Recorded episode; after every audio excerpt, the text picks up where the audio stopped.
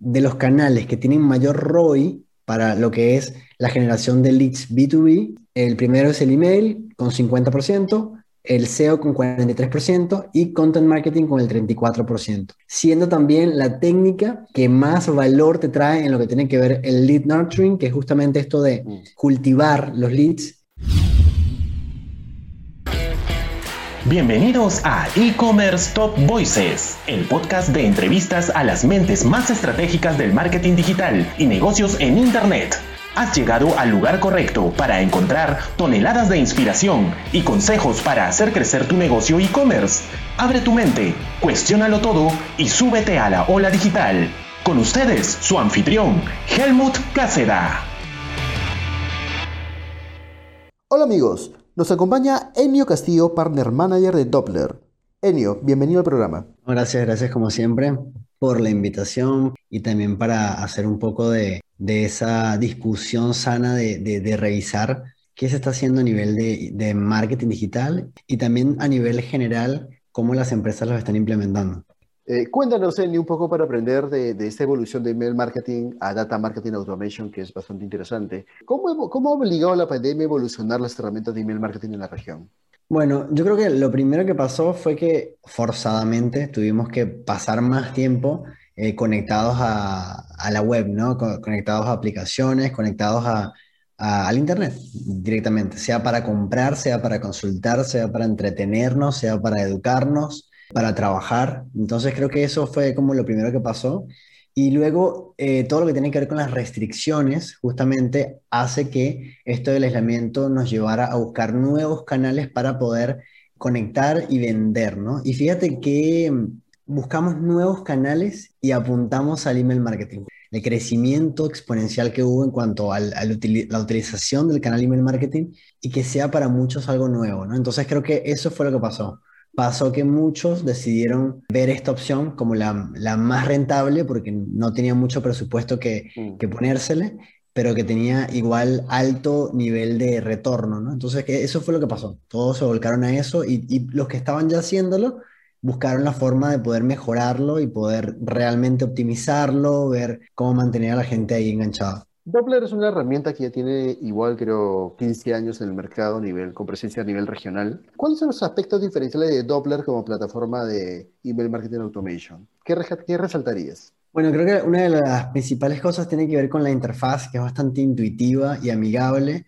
que mm, cuando empezamos a conectar herramientas, cuando empezamos a entrar en todo lo que tiene que ver con con em, desempeño de acciones de marketing es como crucial tener una herramienta que es fácil de poder saber dónde conseguir todo, cómo plantearse, tener también además soporte en español en tiempo real, que eso en, en, otras plataformas quizás no es tan fácil, tener un chat en vivo, tener WhatsApp, tener Skype, tener una llamada, o sea, como que tienes como diferentes canales para poder resolver durante la gestión.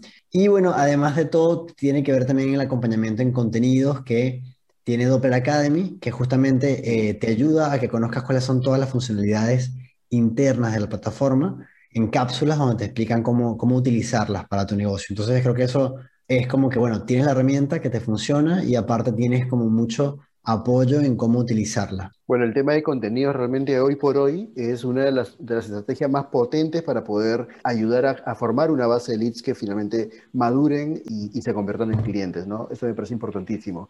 Y ya que estamos hablando de lead nurturing y, y de contenidos, ¿cómo el email marketing puede ayudar justamente a madurar un lead.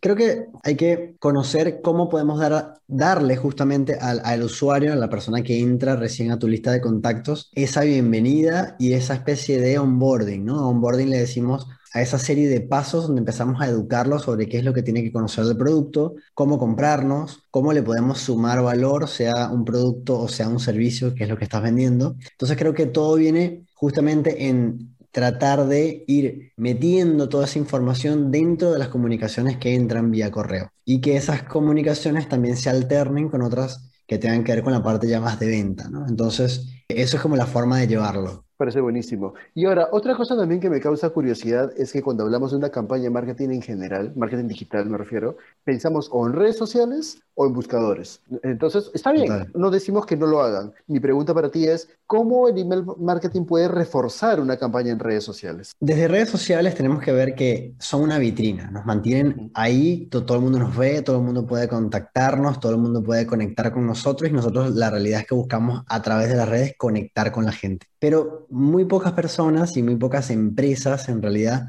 están buscando la forma de captar nuevos datos y se conforman con tener la vitrina dentro de lo que eh, siempre menciono que es como una especie de tierra prestada, ¿no? O sea, las redes sociales son, como le digo, una gran vitrina, tenemos mucho movimiento y mucha exposición de marca, pero son contactos que no te pertenecen de ninguna forma. Por otro lado, lo peor que te puede pasar también es que te bloqueen la cuenta. Y vieron que ahora las plataformas de anuncios tienen como muchos errores. Entonces puedes quedar sin una cuenta y sin esa visualización de 50 mil seguidores o 100 mil seguidores de la noche a la mañana. Entonces, mm. lo que tenemos que hacer justamente es empezar a capturar datos de los usuarios a través de diferentes estrategias que sean a través de la red social. Esa es como la primera forma en cómo podemos nutrir un canal con el otro. Y lo otro sería justamente cuando hacemos los anuncios a través de redes, en la parte paga incluso, también unir dentro de lo que es pago y lo que es orgánico, cuando sale alguno de nuestros eh, newsletters. O sea, como que anunciar cuando hay algún tipo de novedad, cuando se viene un lanzamiento exclusivo que solamente la base de suscriptores va a saber. De esa forma jugamos con el, el fear of missing out, ¿no? ese famoso FOMO que ahora está tan de moda, de hacer de que justamente todos quieran pertenecer y es una forma en que podemos hacer desde redes que se nutre el canal del email marketing. Creo que eh, tomando en cuenta la pregunta, estoy llevándolo más de cómo la red apoya al canal de email marketing, porque cómo apoya el email marketing a la red es mucho más fácil, ¿no? Es como simplemente invitando a que te sigan, invitando a que vean el contenido que ya tienes, pero es más lo que no se está haciendo del otro lado que realmente podría tener impacto en los ingresos de, tu negocio. No, y aparte que generar buen contenido, que es algo que muy pocas personas hacen, ¿no? Porque la mayoría, la típica, armas tu calendario community, ¿no? Y empiezas a porciar saludos por fechas especiales y hasta ahí llegó tu, tu aporte de contenido, cuando es una oportunidad interesante y muy potente para posicionarte y ganar reputación de marca.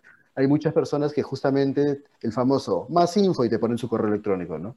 Entonces, justamente, claro, entonces tenemos toda una fuente para empezar a recopilar correos electrónicos y empezar a jugar con audiencias o simplemente pues tener a cultivar esta base de datos, ¿no? Ya que estamos en el Día del Padre, ¿cómo armamos una buena campaña de marketing? Bueno, creo que lo primero es anticiparse. Todo tiene que ver con, eh, recordemos que las fechas estacionales, tales como el Día de la Madre, Día del Padre, en Navidad, ¿no? Esa, esa fecha que es un solo día, va a funcionar a nivel de comunicación siempre y cuando haya anticipación. Entonces, es esa fecha donde hay agitación justamente con mensajes que apuntan a la venta. El quedan pocos días, el, un lanzamiento específico por esos días que de pronto se empieza a acabar.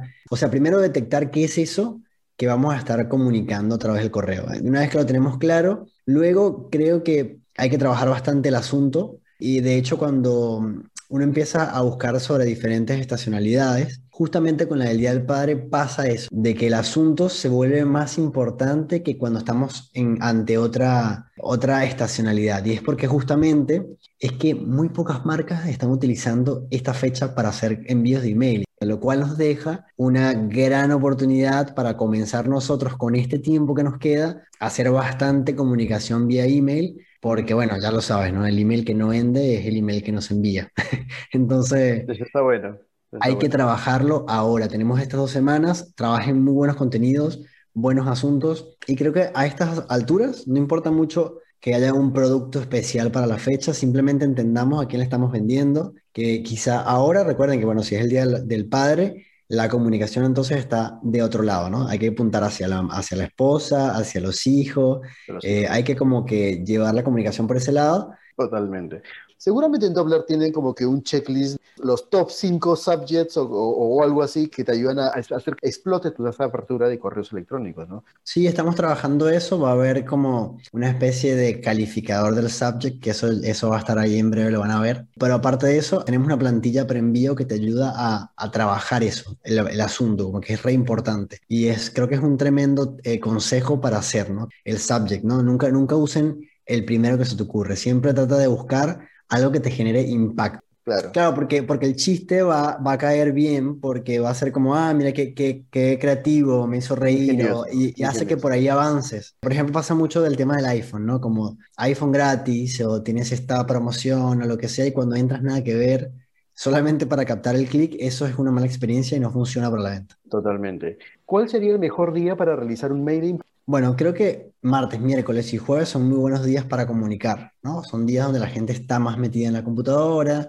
está resolviendo temas, entonces tiene más tiempo para meterse en el correo. Luego tenemos el, el sábado, el sábado por ahí, dependiendo de lo que vendas, si lo que vendes va en el tipo de cosas que tiene que ver con entretenimiento o tiene que ver con distensión, con... Imagínate que vas a hacer por lo menos entre 4 a 5 envíos. Para tener recordación seguramente, ¿no? De repente no tenía mapeado regalarle algo a mi padre, pero de repente pues encuentro una buena idea, la considero, luego eh, otro, un par de impactos más, ya como que me reborre la conciencia y es como que baja y me escala en necesidades hasta que finalmente me animo a comprar, ¿no? Tal cual. Es como que solo te disparas, se te ocurre, pero la mente es frágil y ahí queda, ¿no? Y ahora, no, eh, tenemos claro que son cinco. ¿Con qué frecuencia? ¿Cada semana? ¿Cada dos semanas? ¿Cada tres días? Es que podría ser cada tres días, por ejemplo, ¿no? Pero recordemos que nosotros podemos hacer 18 envíos, pero si los 18 envíos no están apuntados a las mismas listas, y todo está segmentado, quiere decir que quizás al final del día vamos a tener a usuarios que van a recibir en total tres campañas. Eh, eso es real, eso tiene buena, buen desempeño porque al final estamos cuidando qué le enviamos a cada uno de, los, de las personas que tenemos en la lista. Y otra cosa que también está buenísima para jugar con eso que decía por ahí Helmut, es que ahora podemos insertar en nuestro sitio web un código de seguimiento estilo pixel que también te ayuda a que después, si la persona estuvo viendo el, producto pero no lo compró, podemos impactarlo si esa persona está dentro de tu base de contactos. Podemos hacer algún tipo de seguimiento de ese usuario enviándole un correo y haciéndole recordar que todavía hay disponible, se acaban. Eh, entonces, creo que la, la, fecha es ahora, o sea, tenemos que empezar desde ahora. Empezaríamos con por lo menos dos. Anticípate que se viene el Día del Padre. Lanzamiento, lo que va a haber. Coloca, eh, utiliza imágenes que evoquen mucho lo que se viene a nivel familiar, ¿no? Como eso, bueno, ahora que estamos alejados, también eso nos impacta mucho más. La parte emocional cuenta mucho, porque finalmente compramos por impulso, pues, ¿no? Totalmente. Y que los asuntos tengan que ver con eso, o sea, el, el subject. El título del email dentro también. Que también todo lo que vayamos a ofrecer apunte a acercar a las personas, bueno, porque en esta época todos esos mensajes que tengan ese condimento tienen mucha mayor, eh, digamos, efectividad en cuanto a la venta, ¿no? A, la consulta, a la visita al sitio web. Totalmente. Los horarios, Enio, yo siempre digo esto. Primero, si ya estamos haciendo email marketing, ya tenemos que tener más o menos una métrica histórica. Podemos revisar los reportes y ver qué horas hemos probado. Como que tenemos